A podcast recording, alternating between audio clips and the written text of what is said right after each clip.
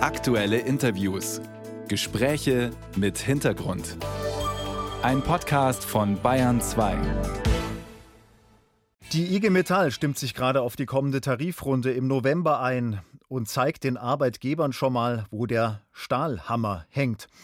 8,5 Prozent mehr Geld werden für die nordwestdeutsche Stahlindustrie gefordert und eine Verkürzung der Wochenarbeitszeit von 35 auf 32 Stunden. Mit anderen Worten, der IG Metall schwebt deutlich mehr Geld bei weniger Arbeit in einer Vier-Tage-Woche vor.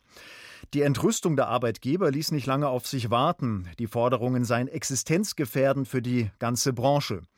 Könnte ein heißer Herbst werden. Wir haben dazu gleich Gabriel Felbermeier in der Sendung. Guten Morgen, Herr Felbermeier. Guten Morgen, Herr Seiler. Bei 35 Wochenstunden ist die Metallbranche in Deutschland ja schon. Ähm, da scheinen mir drei Stunden weniger gar nicht so gewaltig zu sein. Kommt es hier vor allem auf die Signalwirkung an? Ja, sicher ist das eine Signalwirkung. Die Stahlbranche hat eine große Relevanz für die gesamte Industrie und die Entwicklung in der Industrie, die strahlt dann auch auf andere Branchen aus. Aber man muss schon noch sehen, dass ein Schritt von 35 auf 32 Stunden bei vollem Lohnausgleich das gleiche ist wie eine Erhöhung der Stundenlöhne um circa 8,5 Prozent. Wenn die Gewerkschaft schon 8,5 Lohnerhöhung fordert und da kommt die äh, äh, Verkürzung der Arbeitszeit bei Ausgleich der Löhne dazu, dann ist das ein Ansteigen der Lohnkosten effektiv für die Unternehmen von 17 Prozent. Das ist dann schon ein großer Schluck. Deutschland altert rasant, die Fachkräfte gehen aus. Äh, konservative Parteien wollen die Menschen ja äh, eher länger arbeiten lassen.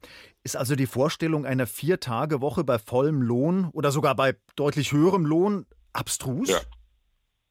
Ja, sie kommt jedenfalls äh, zu einem Zeitpunkt, äh, wo man die Frage stellen muss, äh, wie die deutsche Wirtschaft funktionieren kann. Wir haben jetzt schon äh, Arbeitskräftemangel in vielen Bereichen. Es fehlt an allen Ecken und Enden an, an arbeitenden Menschen. Die Stunden, die geleistet werden, gehen zurück, auch ganz ohne Vereinbarungen mit den Gewerkschaften Teilzeit äh, boomt äh, und gleichzeitig aber nimmt äh, die Bevölkerung in Deutschland zu. Weniger geleistete Arbeitsstunden, mehr Bevölkerung, das ist ein Problem. Die, die Nachfrage nach Dienstleistungen nimmt zu, äh, das Angebot aber durch geringere Arbeitsstunden, das nimmt ab und daraus entsteht äh, Inflationsdruck. Die Dinge werden teurer, äh, wenn die Löhne stark steigen. das werden sich die Tarifpartner genau überlegen müssen, was sie da tun, denn diese äh, Vorgänge, die wir da jetzt im Herbst beobachten werden, die sind für die gesamte Volkswirtschaft von großer Bedeutung. Die Metallbranche, äh, die muss sich ja auch noch unter der Last hoher Energiekosten mit aller Kraft gegen die Konkurrenz weltweit behaupten. Jetzt wissen wir schon, es fehlen Fachkräfte, Arbeitskräfte. Müsste denn gerade in dieser Sparte eigentlich von den verbliebenen Arbeitskräften mehr gearbeitet werden statt weniger? Wenn man die, die Stahlindustrie in Deutschland halten will, dann muss man sich natürlich Gedanken machen über die Wettbewerbsfähigkeit dieser Industrie in Deutschland. Und Sie haben vollkommen recht, äh, das äh, ist nicht nur ein Thema der Löhne, sondern es ist auch ein Thema der, äh, der Energiekosten. Stahl ist natürlich massiv energieintensiv. Es ist auch eine zusätzliche Herausforderung für die Industrie, umzusteigen aus der Kohle in die äh, sauberen Energieformen in Wasserstoff oder in äh, elektrische Erzeugung von Stahl. Das erfordert massive Investitionen. Und äh, nur wenn die stattfinden, wird äh, Stahl in Deutschland, in Europa weiter produziert werden können. Das heißt, es muss insgesamt, da gehören die Löhne dazu, gelingen, äh, dass die Kosten für die deutsche Stahlindustrie nicht massiv davonlaufen. Anderswo sind sie jetzt schon günstiger, Strom ist anderswo günstiger, Arbeitskräfte sind anderswo günstiger, die Steuern sind anderswo niedriger.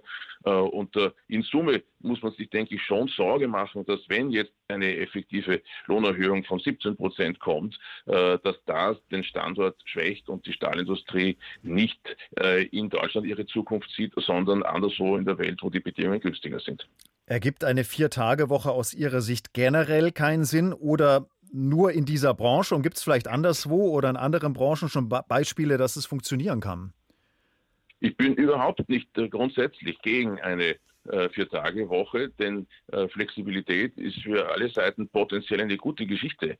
Äh, wir wissen aus vielen Umfragen, dass die Menschen gerne ihre Arbeitszeit auf vier Tage verteilen wollen, also zum Beispiel Montag bis Donnerstag und dann einen weiteren Tag neben den zwei Wochenende-Tage frei haben. das ist gut für die Lebensqualität. Man weiß sogar, dass das die Gesundheit fördert.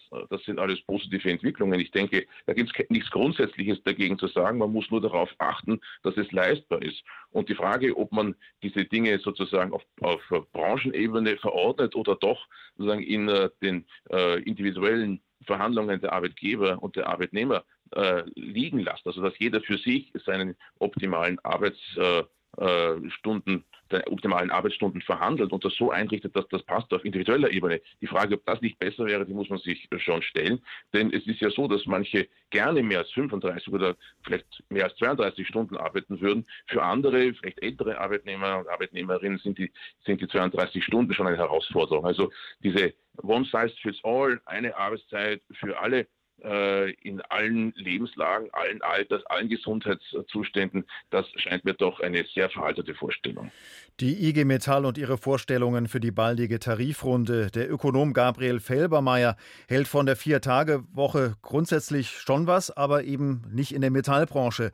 Herr Felbermeier, vielen Dank für das Gespräch und Ihnen einen schönen Tag. Das wünsche ich Ihnen auch. Danke, Herr Steiner.